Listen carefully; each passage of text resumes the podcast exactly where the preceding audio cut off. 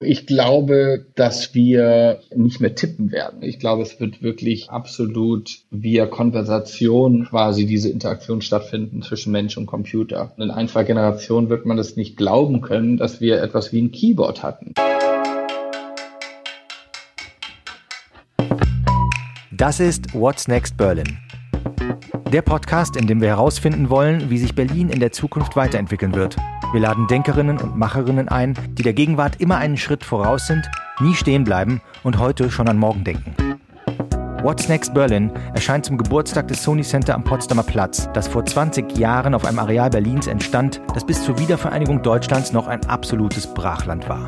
Das Sony Center hat schon damals mit seiner unverkennbaren Architektur und seinem Nutzungskonzept einen Raum für neue Ideen, neues Arbeiten, Wohnen und Unterhaltung geschaffen. Und auch heute kreiert das Sony Center wichtige Impulse für den Wandel der Stadt. Und dem wollen wir auf den Grund gehen. Ich bin Ansgar Oberholz, der Mitgründer vom Sankt Oberholz in Berlin. Wir betreiben Coworking Spaces und Cafés und beraten Unternehmen. Und ich freue mich sehr, in diesem Podcast mit euch zusammen einen Blick in die Zukunft der Hauptstadt zu wagen und zu erfahren, was denken unsere Gäste, muss in Berlin passieren, damit die Stadt auch in zehn Jahren immer noch genauso innovativ ist wie heute? Los geht's mit What's Next Berlin. Heute mit Nico Wojcik, der sich im Moment in Spanien aufhält. Daher haben wir dieses Interview remote geführt. Herzlich willkommen, Nico, hier bei What's Next Berlin. Vielen Dank für die Einladung, Oskar. Du bist ja in Spanien, deswegen ähm, zeichnen wir das hier remote auf. Das kurz zur Erklärung für die Soundqualität. Wenn du aber nicht in Spanien wärst und wir beide uns hier live auf einer Party oder Galerieeröffnung oder einem Tech-Event treffen würden und ich dich fragen würde, was machst du eigentlich? Was würdest du da antworten? Ich würde sagen, ich bin Nico, Gründer des Tech Open Air sowie von Ahoy, jetzt Note und Openers. Und dann würden die Leute sagen, äh, was ist das denn alles?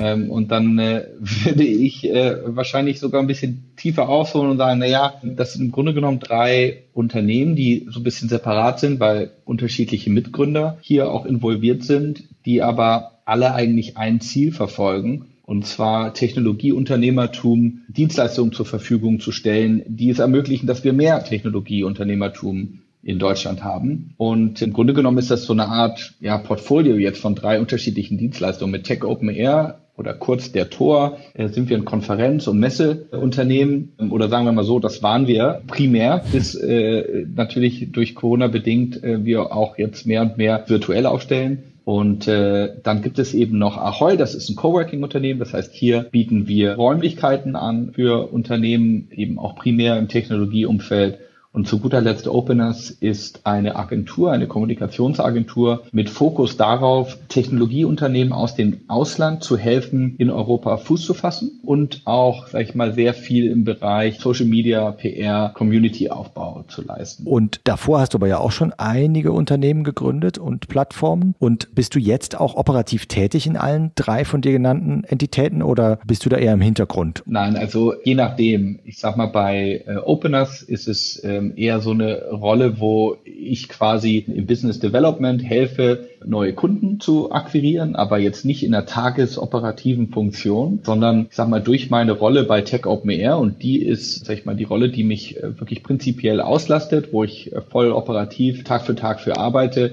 Ahoy ist ähm, auch so, dass wir die Firma letztes Jahr verkauft haben an eine deutsche Firma namens Notel aus New York. Das heißt, hier bin ich tatsächlich operativ ganz raus. Und ja, mein täglich Brot ist das Tech Open Air und äh, das lastet mich auch genug aus. Ja, und äh, genau, und dieses Jahr hätte es ja, wäre es ja live zum neunten Mal stattgefunden, das Tech Open Air. Das hat es nicht bedingt durch die Covid-Krise. Wenn es stattgefunden hätte oder auch die achtmal davor, gibt es für dich so ein zentrales Learning aus, aus all diesen Events und Begegnungen, die du über die Jahre gesammelt hast? Oder lässt sich das schlecht auf einen oder auf wenige Punkte runterbrechen?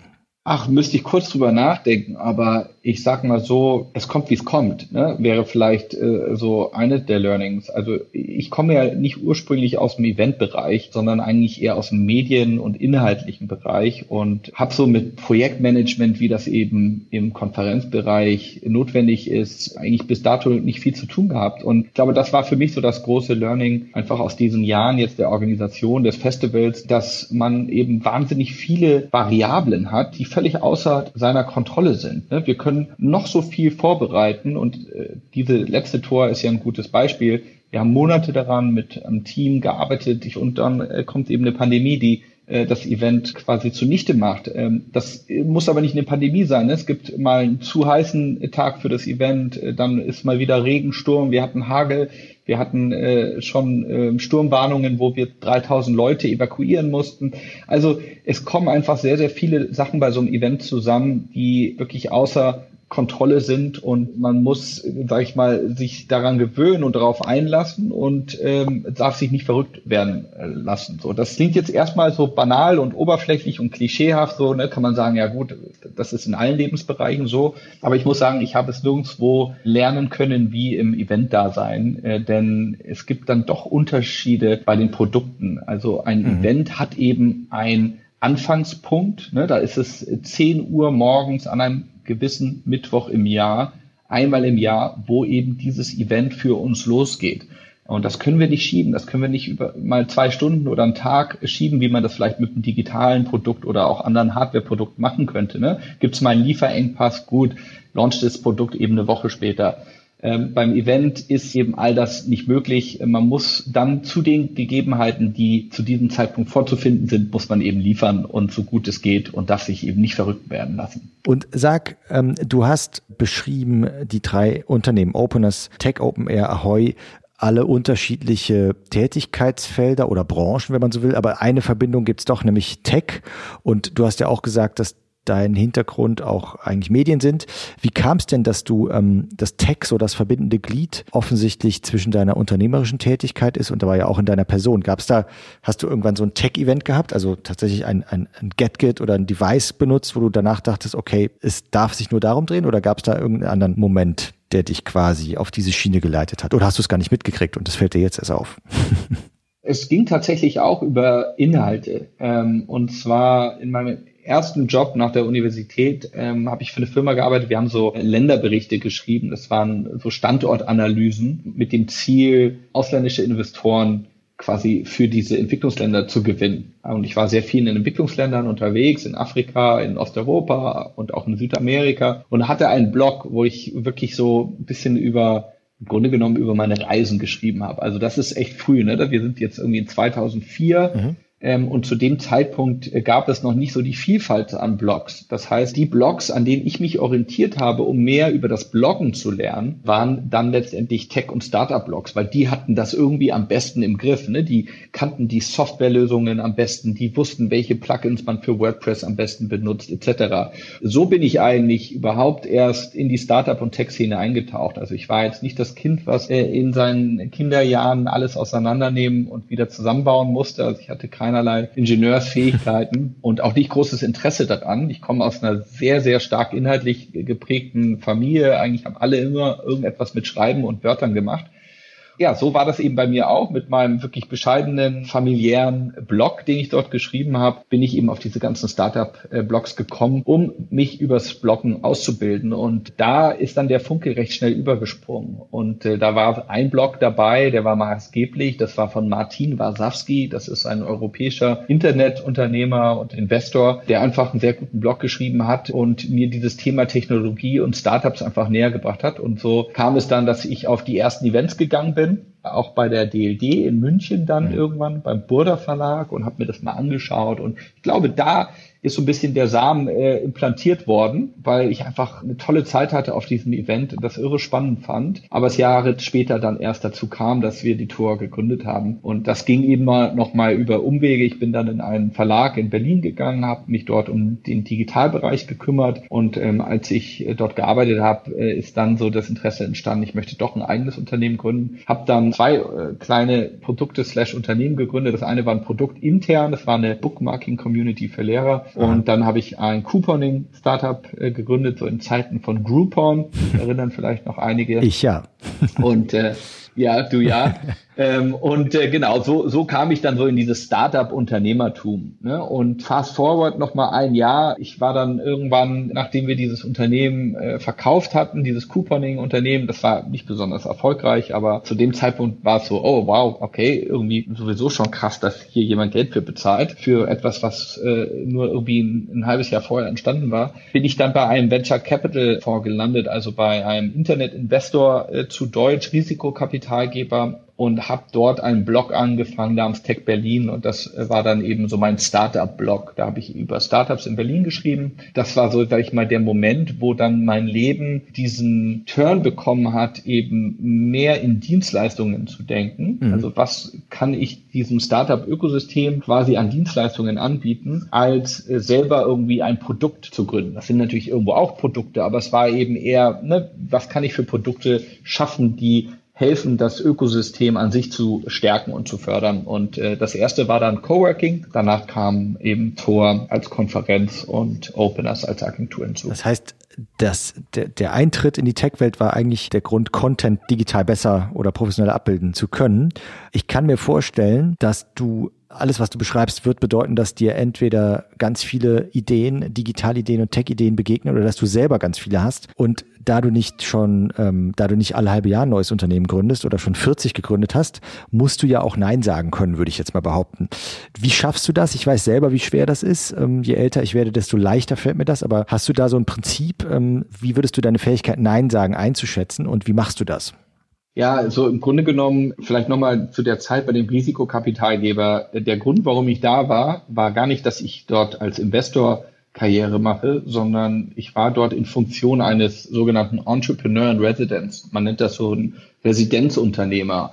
Ähm, das ist gang und gäbe bei diesen Risikokapitalgebern. Da kommen eben junge Unternehmer und arbeiten dort ein Jahr. Und das Ziel ist dann eigentlich, dass es eine Gründung gibt eines Unternehmens und der Investor sich an diesem Unternehmen schon mal beteiligt. Und äh, da war ich dann eben das Jahr über und ich habe mir unzählige Ideen angeschaut und äh, konzipiert und Präsentationen gemacht. Und ich muss ganz ehrlich sagen, ich konnte mich irgendwie nicht entscheiden. Es hat einfach nichts so wirklich auf meine Interessen und auch auf meine Leidenschaft eingezahlt. Und dieser Prozess war auch so ein bisschen unorganisch, ne? weil es war so forciert. Man hat sich dann Branchen angeschaut und hat gesagt, gut, jetzt schauen wir uns mal die Fintech, die Finanzbranche an und schauen mal, was es hier für Ideen gibt. Und jetzt schauen wir uns mal die Gesundheitsbranche an. Und jetzt gehen wir mal nochmal zwei Branchen weiter. Also man nennt das so Top-Down-Approach, ne? Von quasi so Markt runterbrechend auf eine Idee. Und ähm, als ich dann den Blog geschrieben habe, der gar keinen kommerziellen Hintergrund hatte, sind dann eben diese Opportunitäten eher auf mich zugekommen, weil ich hatte den Blog, ich habe viele Leute kennengelernt und irgendwann meinte dann einer, willst du nicht irgendwie einen Coworking Space mit uns gemeinsam gründen? Wir haben hier einen Space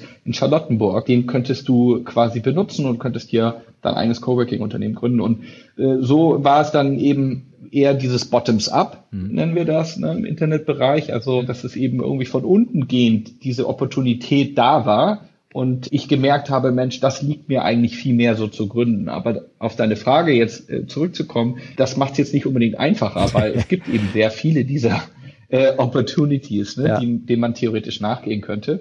Also ich sag mal so, ähm, was jetzt so Geschäftsideen angeht, bin ich jetzt einfach so eingebunden bei Tor, dass ich nicht so die Zeit habe. Ich habe schon so eine Schublade mit bestimmt zehn Ideen, wovon ich sag mal drei, vier wahrscheinlich auch schon äh, mit Businessplan und mit Präsentation etc. eigentlich fast schon so fertig wären, um sie in die Umsetzung äh, zu bringen. Aber es bleibt einfach nicht die Zeit dafür das generelle Nein sagen, wenn ich jetzt mal so sage, ne, das, das zieht sich ja durchs gesamte Geschäftsleben durch. Hm. Ähm, da muss ich auch sagen, da war ich anfangs nicht besonders gut drin. Habe auch immer das Gefühl gehabt, dass ich in meiner Rolle quasi als Plattform, ne, als Tor-Repräsentant, wir wollen ja eine inklusive Plattform für alle sein, die sich für das Thema Technologie interessieren, dachte ich immer, das, das kommt ja nicht gut, wenn ich jetzt irgendwie Nein sage zu einer Anfrage hm. oder zu einer, zu einer Bitte um Hilfe in einem bestimmten Bereich. Und so haben wir am Anfang auch sehr, sehr viel einfach kostenlos gemacht, weil wir gesagt haben, Mensch, hier sucht jemand Hilfe, aber wenn wir denen jetzt helfen, dann kommen die ja nächstes Jahr vielleicht auf die Tour und kaufen Ticket und vielleicht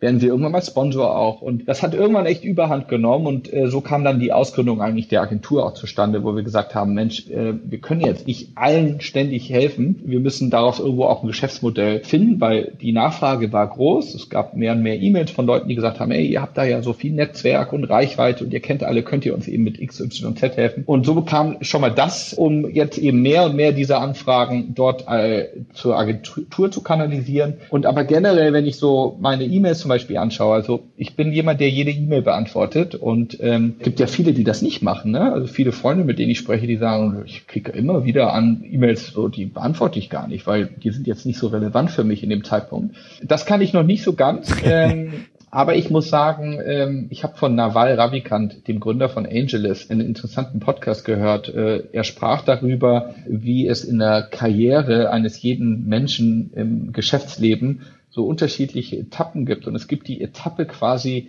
der Exploration, wo man eben auch, sag ich mal, in viele Bereiche reinschaut. Ne, wo man seinen Interessen nachgeht, wo man sagt, ne, das gucke ich mir mal an, das kenne ich noch nicht, alles ist neu. Und dass es dann aber irgendwann in der Karriere meistens einen Schnitt gibt und man geht eher in Richtung Exploitation, mhm. Ähm, das klingt jetzt, äh, das klingt jetzt äh, furchtbar negativ äh, in der Konnotation, also Ausnutzung quasi. Aber was damit halt gemeint ist, dass man, glaube ich, irgendwann dann schon sagt, so jetzt habe ich eben diese Exploration-Phase hinter mir. Ich habe viele Beziehungen aufgebaut. Ich weiß aber jetzt vielleicht auch mehr, wo sind meine Stärken, äh, wo sind auch die wirklichen Opportunitäten für mein Geschäft. Also nicht jedem Shiny Penny hinterher zu rennen, und man geht dann eben in Exploitation. Und das ist ein, Ziel, sage ich mal, jetzt für meine äh, neue Lebensdekade, ähm, ja. wo ich glaube, äh, wo man tatsächlich sehr viel mehr Nein sagen muss und sich auf das konzentrieren muss, was, was jetzt in dem Moment wichtig ist. Ja, aber da, das ist spannend. Also du trittst jetzt in die Exploitation-Phase ein und trainierst das Nein sagen noch besser. Ist denn dein E-Mail-Postfach abends auch leer? Absolut. Ich, ich könnte ich könnte nicht schlafen. Und ja, ist einfach mein Prozess so, den, den, äh, den brauche ich, ja. ja. What's Next Berlin, das ist dieser Podcast. Wann bist du denn nach Berlin gekommen eigentlich? Das ist ja auch schon eine Weile her, ne? 2009. 2009. Genau. 2009 nach Berlin gekommen. Ja, im Prenzlauer Berg gelandet, äh, wie sich das für einen Zugezogenen gehört zu der mhm. Zeit. Ich meine, du warst ja von Anfang an noch an der Startup- und Gründerszene relativ nah dran. Vielleicht in den ersten Jahren nicht ganz so schnell, aber wie siehst du die Veränderung der letzten Jahre, der letzten zwölf Jahre im Hinblick auf Gründen und die Startup-Szene. Würdest du das eher positiv betrachten oder hast du das Gefühl, dass es in die falsche Richtung geht? Was ist da dein Empfinden?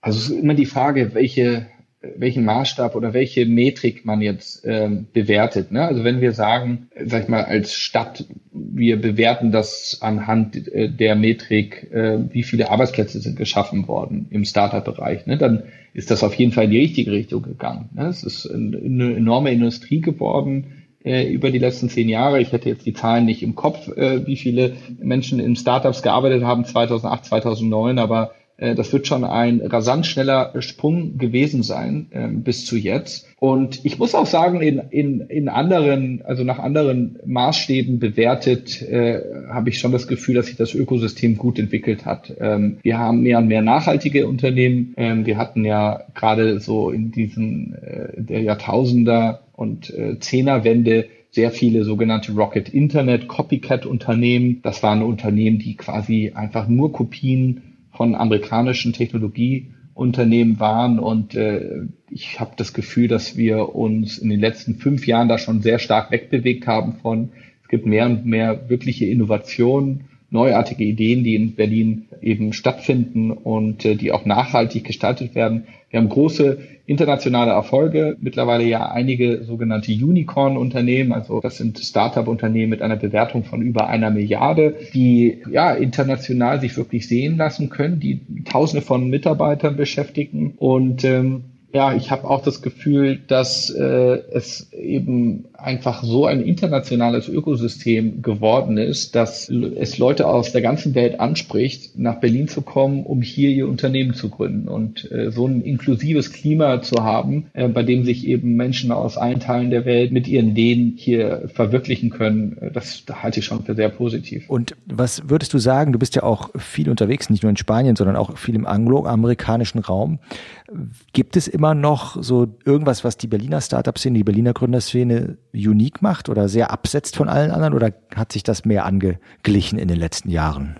Ich würde sagen, dass sich das schon angeglichen hat. Also ähm, mittlerweile, für mich ist, gibt es so eine Startup-Kultur. Ja, ob das jetzt eine gute Kultur ist oder nicht, sei noch mal dahingestellt. Aber es gibt so eine Kultur, die tatsächlich weltweit doch sehr ähnlich ist, die sehr geprägt ist eben aus dem Silicon Valley denn die Startups äh, dort äh, sind rasant schnell um die Welt gezogen. Die Praktiken dort auch äh, wurden kopiert, also die Art, solche Firmen aufzubauen, die Software, die benutzt wird, bis hin zu jetzt eben diesen Remote Companies, also distribuierten Firmen, wo die Mitarbeiter vielleicht gar nicht mehr im Büro sitzen, sondern von zu Hause arbeiten oder anderen Ländern arbeiten und sich zuschalten. Das sind alles so Trends, die äh, aus dem Silicon Valley kommen und die äh, eigentlich weltweit in den Startups adaptiert wurden, so dass es wahrscheinlich gar nicht so anders ist, in einem Startup in Berlin zu arbeiten, als jetzt in Lissabon, Istanbul oder Athen, London, Paris ähm, etc. Ich glaube schon, dass es gewisse Unterschiede gibt, also gerade zu Silicon Valley. Das ist halt dort sehr softwaregetrieben, fast schon monothematisch. Es äh, gibt wenig Industrien dort dort klassisch angesiedelt und nicht die, sag ich mal, kulturelle Vielfalt, die Berlin zu bieten hat. Das ist sicherlich anders äh, zu ähm, Berlin. Aber wenn wir jetzt Berlin vergleichen mit doch den vielen anderen europäischen Städten, herrscht, glaube ich, ein ähnliches Klima. Man muss aber sagen, dass Berlin sich halt jetzt schon sehen lassen kann. In Kontinentaleuropa würde ich sagen, ist es die führende Stadt. Das heißt, was so Professionalität angeht, was die Kapitalstrukturen angeht, die hier sind für Startups, die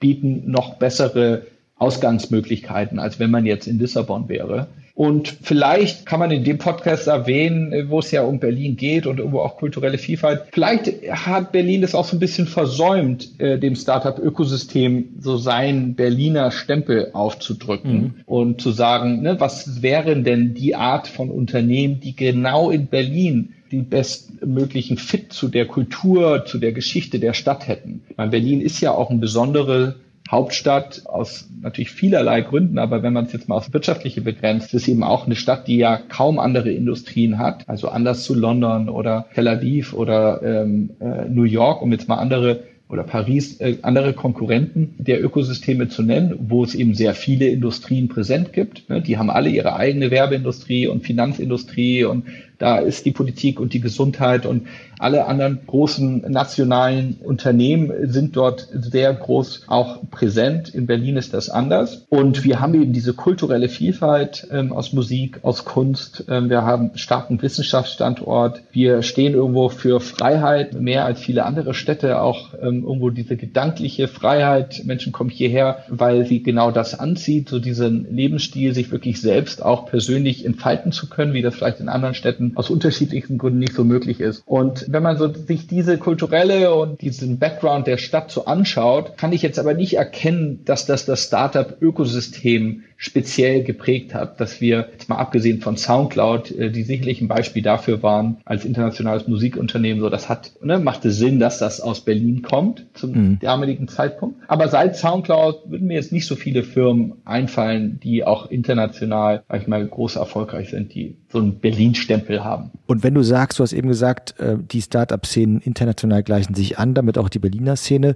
und es wurde quasi versäumt, ihr einen Stempel aufzudrücken oder sagen wir mal den Gründungen, die entstehen. Was würdest du denken, wenn man die Zeit zurückspulen könnte? Was wären Instrumente gewesen, politisch oder auch aus der Szene selber heraus, um diesen Stempel zu prägen für die Szene? Ich weiß auch nicht, ob es einen Stempel braucht. Ne? Ähm, oder Prägung. Ich glaube, Stempel genau, klingt ein bisschen negativ, das stimmt. Stempel klingt auch so ein bisschen negativ. Ne? Das klingt so nationalistisch, so, ne? so der ja. Berliner Startup, äh, das muss so und so aussehen.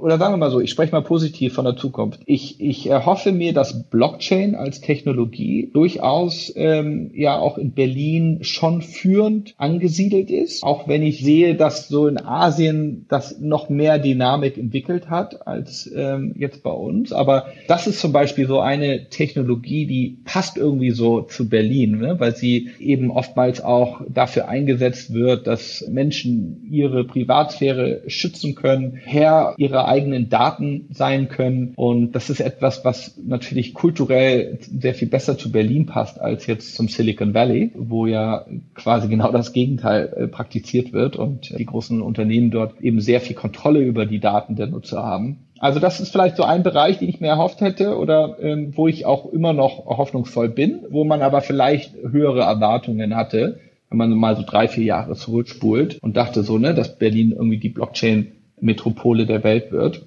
Naja, die anderen Sachen sind eben so aus Bereichen, sage ich mal, die auch gar nicht so einfach wahrscheinlich sind, daraus äh, nachhaltige Geschäftsmodelle zu machen. Musik eben, wie schon angesprochen. Wir haben gesehen, dass SoundCloud auch leider dann Probleme hatte in der Monetarisierung und in der Generierung eines nachhaltigen Geschäftsmodells. Und das hat sicherlich viele auch aus diesem Kreativbereich so ein bisschen abgeschreckt, dort noch weitere Gründungen zu wagen.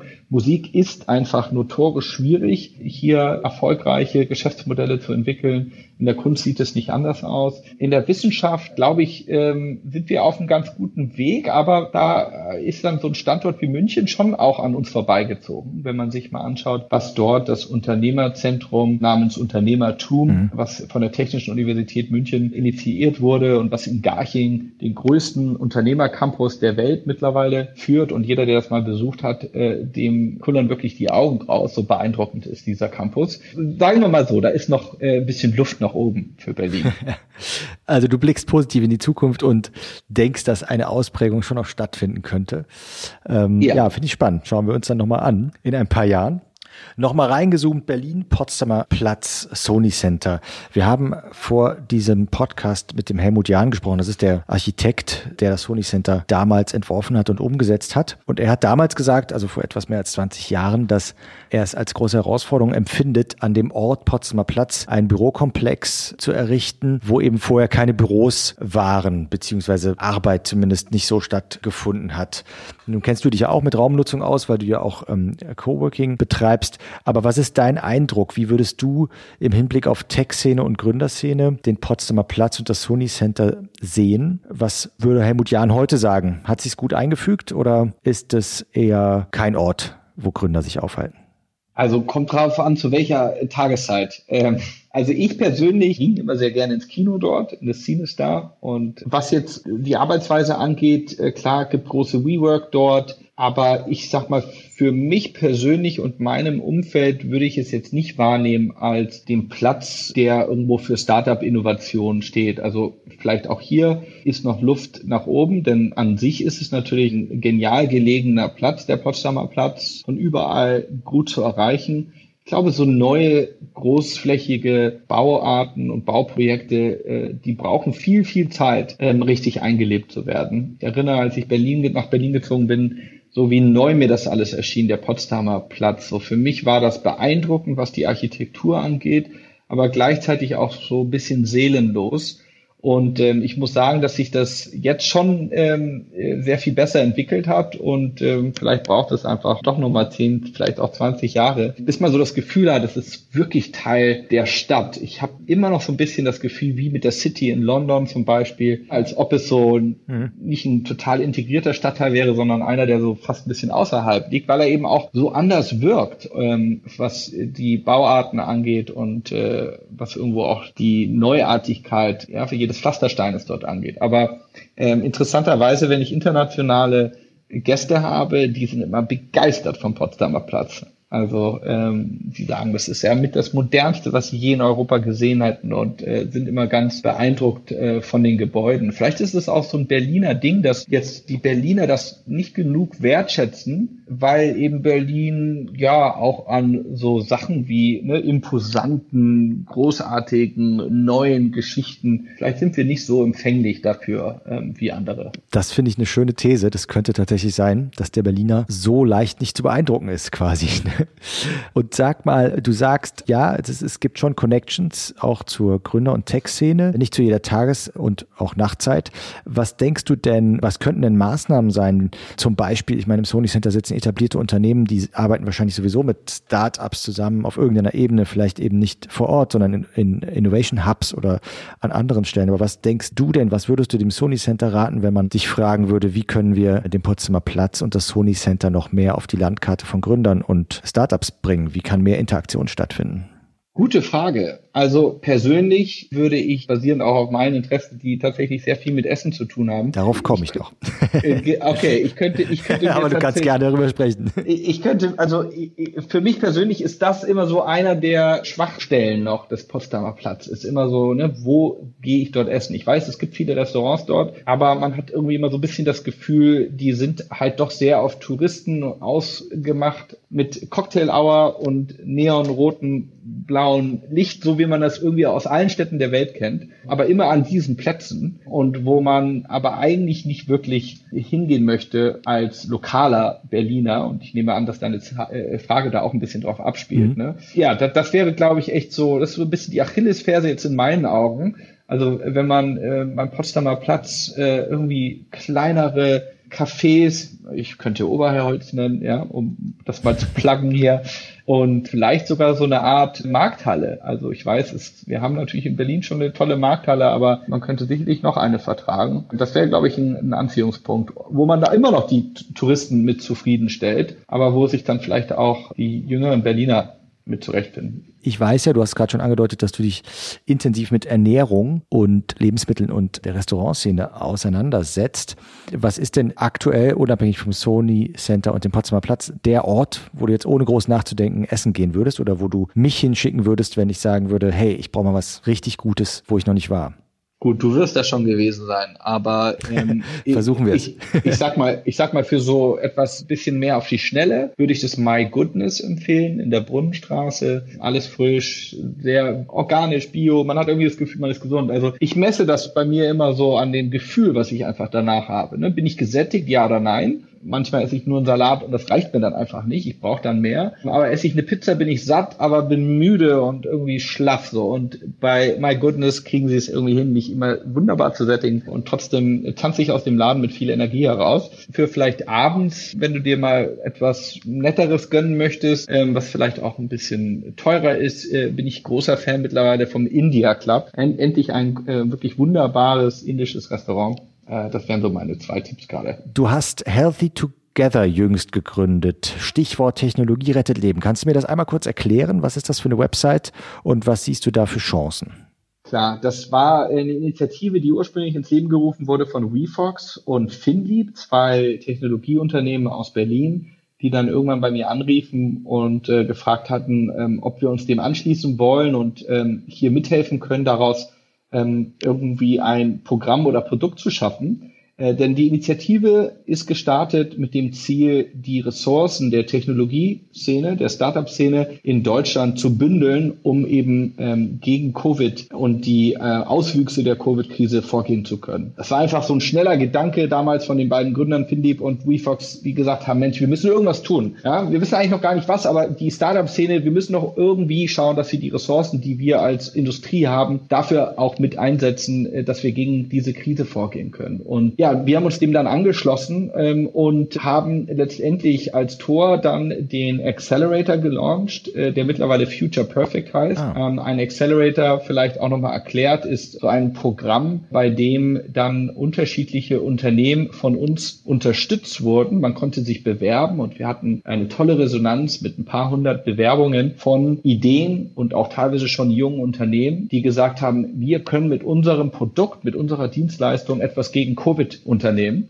Wir brauchen aber Support und diesen Support haben wir eben in diesem Accelerator-Programm angeboten. Zum einen gab es äh, Geld. Wir haben die Unternehmen dann äh, mit jeweils 25.000 Euro No Strings Attached, also die mussten nichts abgeben. Das war quasi wie eine Spende, haben wir sie ähm, unterstützt. Und zusätzlich dazu eben Mentorship. Also wir haben Mentoren aus den unterschiedlichen Startups äh, zusammengebracht. Über 100 hatten sich sehr schnell gemeldet, gesagt, Mensch, wir können diesen jungen Unternehmen helfen. Und dann gab es sechs sechswöchiges Programm, äh, bei dem wir ganz spezifisch zugeschnitten auf die Probleme ähm, und Herausforderungen dieser Unternehmen eben Mentorenprogramme entwickelt haben. So und das war im Grunde genommen eine einmalige Sache. Die Initiative selbst hat sich dann auch weiterentwickelt und äh, wurde Teil der Corona-Warn-App ah. des Teams, mhm. ähm, also gemeinsam mit SAP und der Telekom und im Helmholtz-Institut und drei anderen äh, Partnern, es waren, meine ich, sechs Partner insgesamt, wurde eben an dieser App gearbeitet. Also da wurden dann auch tatsächlich von der Initiative Ressourcen bereitgestellt, gerade im Bereich Frontend-Design, mhm. um eben die großen SAP und Telekom, die ja federführend in der Verantwortung standen, diese Corona-Warn-App zu gestalten, zu unterstützen. Genau, also das war wirklich jetzt äh, ein Projekt, was erstmal so entstanden ist aus dieser Krise und jetzt müssen wir überlegen, wie geht es weiter und wie können wir vielleicht auch weiter die Ressourcen der Startups und Technologieunternehmen für das Allgemeinwohl, gerade im Fokus eben auf Gesundheit, weiter nutzen. Und siehst du das als eine mögliche Rolle für das Tech Open Air Festival, was ja jetzt erstmal ohne analogen Event auskommen muss, da Einfluss zu nehmen und da eben Startups und Lösungen zu bringen? Ist das eine Zukunftsmöglichkeit? Ja, absolut. Also im Grunde genommen dieses Accelerator-Programm, äh, was wir jetzt sechs Wochen betreut haben, ähm, ist, ist durchaus ein Produkt, was wir jetzt auch unseren Partnern anbieten, auch eigene solcher Programme für sie zu entwickeln. Das muss ja nicht zwangsläufig im Gesundheitsbereich sein. Ne? Man könnte das auch in anderen Industrien anwenden, wo wir sagen, wir ähm, haben ein Netzwerk in die Startup-Welt. Wir können zum einen die Ideen erstmal generieren für gewisse Industrien und äh, gewisse Fragestellungen und Probleme. Und wir können eben ein Programm schnüren, bei dem dann diese Startups, die ausgewählt werden, auch von profitieren können. Also mhm. Äh, hast du vollkommen recht, durchaus. Was wir aber auch noch machen, ist natürlich virtuelle Formate aktuell. Wir versuchen also mit verschiedenen virtuellen Events unsere Kunden bei Laune zu halten. Und wir haben einen privaten Club gegründet, eine Chat-Community, die ist gestern an Land gegangen. Ich hoffe, du hast deine Einladung schon, sonst kriegst du natürlich eine. Habe ich bekommen.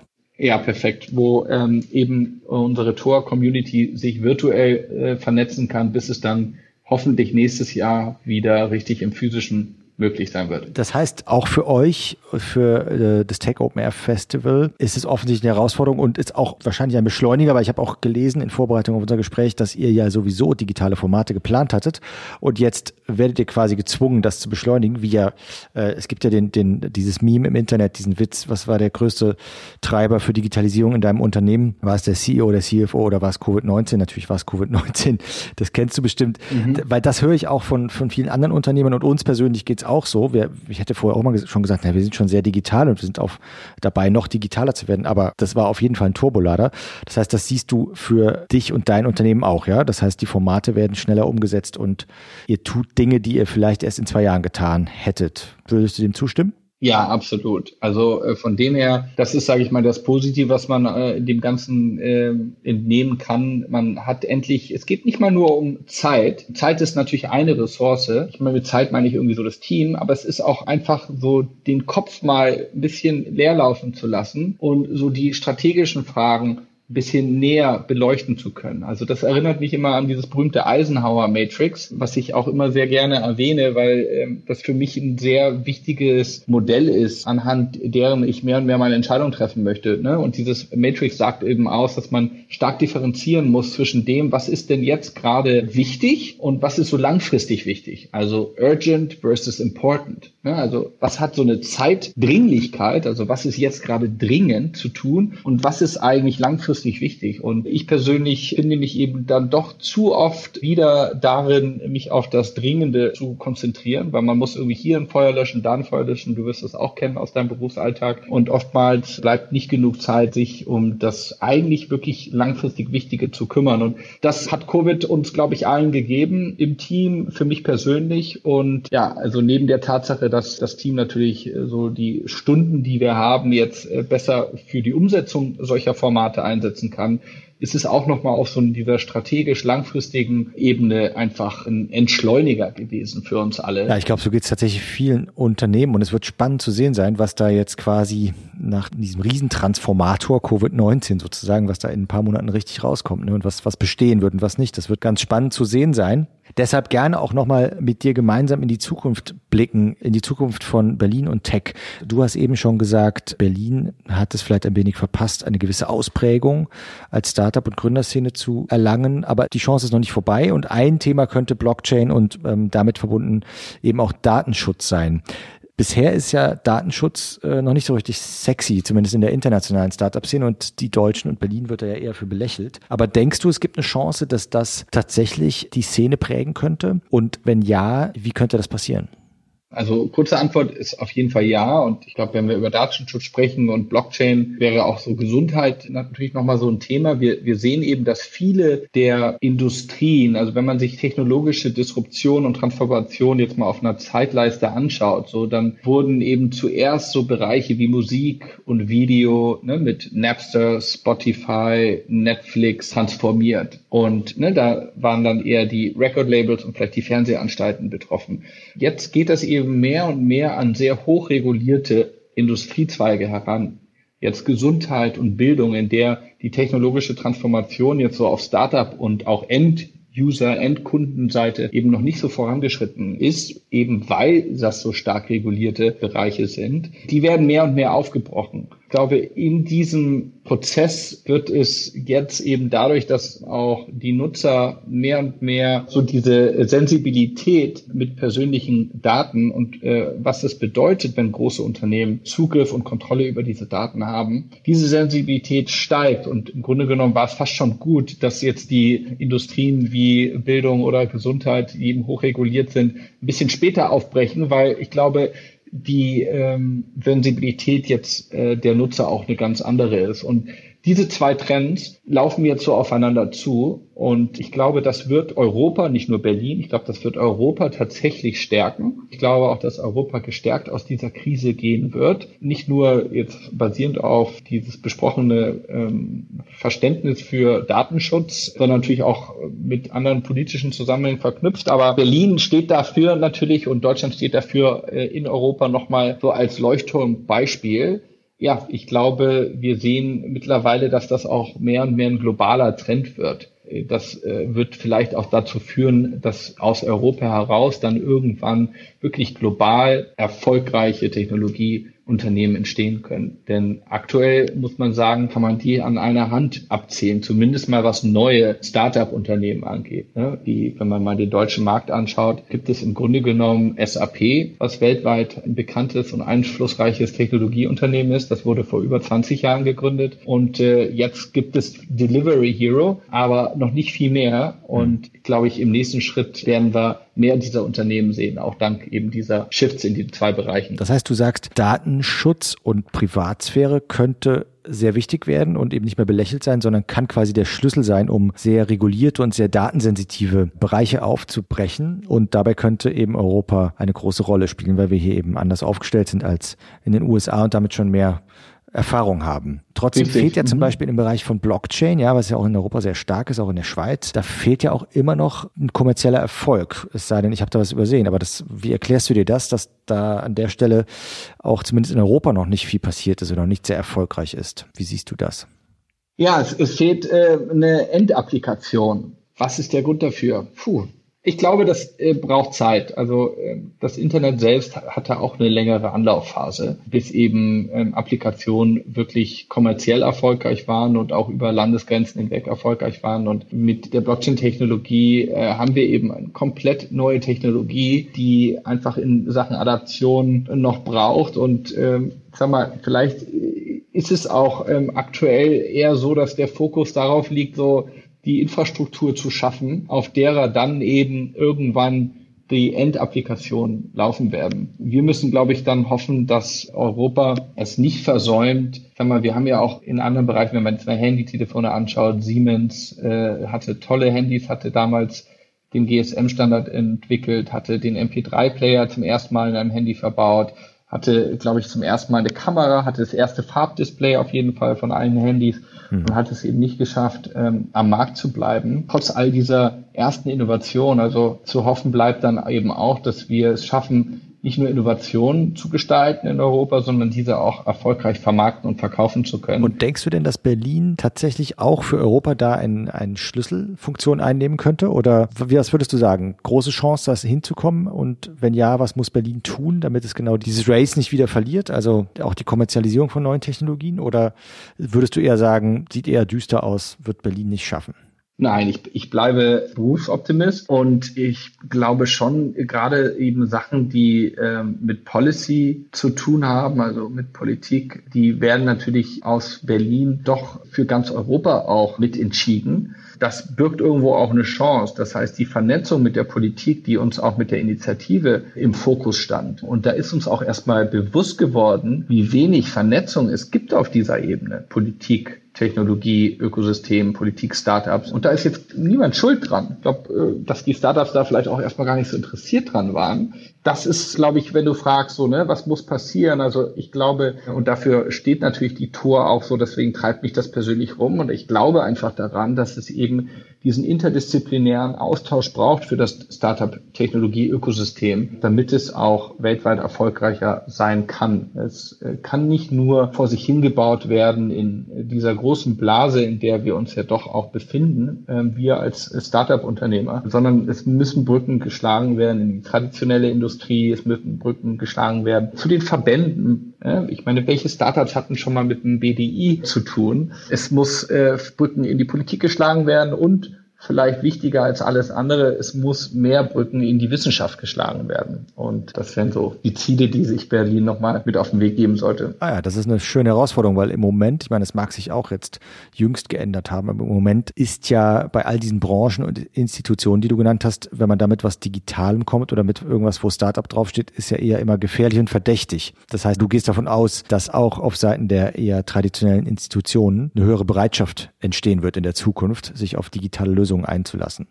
Ich denke, dass das passieren wird. Nicht mal, weil sie ähm, vielleicht irgendwie geläutert werden und sich plötzlich für Startups, Industrie und Startups interessieren, sondern weil natürlich die Großen merken und mehr und mehr sehen, ähm, wie auch ihre Geschäftsbereiche und Modelle wegbrechen und äh, durch digitale Lösungen, die oftmals von Startups in den Markt getragen werden, disruptiert und transformiert werden. Und ich glaube, da wird dann zwangsläufig dieser Austausch stattfinden. Sicherlich wird es Akquisitionen geben. Die Großen werden sich eben auch auch die Startups ins Haus holen.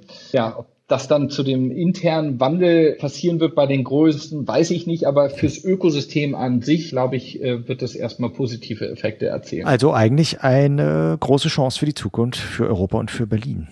Meine letzte Frage. Nochmal ganz weit, also oder mittelweit in die Zukunft geschaut, je nachdem, wie man es haben will. Zehn Jahre. Wenn du an die oder eine App denkst, die auf einem Smartphone ist, vielleicht sagst du auch, da wird es keine Smartphones mehr geben oder ähm, keine Apps, aber auch abstrakt gedacht, ne? Also die Funktion oder oder die Schlüsseltechnologie. Was denkst du, was werden wir da mit uns rumtragen als Menschen? Was werden wir in zehn Jahren haben, was wir heute vielleicht noch nicht so denken können, so wie wir auch vor zehn Jahren noch nicht einiges denken konnten von heute? Also ich glaube, dass wir wirklich nicht mehr tippen werden. Ne? Ich glaube, es wird wirklich äh, absolut via Konversation quasi diese Interaktion stattfinden zwischen Mensch und Computer. Also ich glaube wirklich, dass man in ein, zwei Generationen wird man das nicht glauben können, dass wir etwas wie ein Keyboard hatten, wo man äh, irgendwie Sachen und Wörter eingegeben hat, Buchstaben aneinander gekettet hat, ne, damit sie für den Computer quasi äh, Sinn ergeben. Ja, dementsprechend äh, wird es auch, glaube ich, eben nicht dieses eine Device geben, was wir miteinander rumtragen werden, also irgendwie eine Brille oder dann das super kleine Handy, was man irgendwie ausfalten wird, sondern uns wird quasi ein Computer überall begeben, ähm, egal wo. Ob wir gerade in der Küche stehen oder im Auto sind oder in der Garage oder draußen beim Sport sind, wir werden quasi immer vernetzt sein. Ob es dann äh, da noch irgendwelche visuellen Oberflächen gibt, die projiziert werden, ähm, sicherlich, ne, um Content äh, zu generieren, aber die Interaktion, die wird völlig ohne Barriere verlaufen für den Menschen und so, dass man es irgendwie kaum noch wahrnimmt, dass es dort ja so dieses Input-Output-Verhältnis gibt zwischen Mensch und Maschine. Und das klingt definitiv nach einem Datenschutz Herausforderung, würde ich mal sagen. Insofern schließt sich da der Kreis für die Zukunft. Vielen Dank, Nico. Ansgar, vielen, vielen Dank für die Einladung und äh, ja, ich hoffe, dass wir mal ein der ein, ein, zwei der Restaurants testen können. Sehr gerne. Ruf mich jederzeit an. Danke für dieses inspirierende Gespräch und den Einblick in die Zukunft unserer Stadt. Das war What's Next Berlin, ein Podcast vom Berliner Sony Center, produziert von Mitvergnügen. Abonniert den Podcast überall, wo es ihn zu hören gibt oder bewertet und kommentiert ihn gerne bei Apple. Ich bin gespannt, wie euch der Podcast gefällt. Ich freue mich aufs nächste Mal, wenn wir wieder darüber sprechen werden, was kommt wohl als nächstes auf Berlin zu. Tschüss, macht's gut und bis nächste Woche.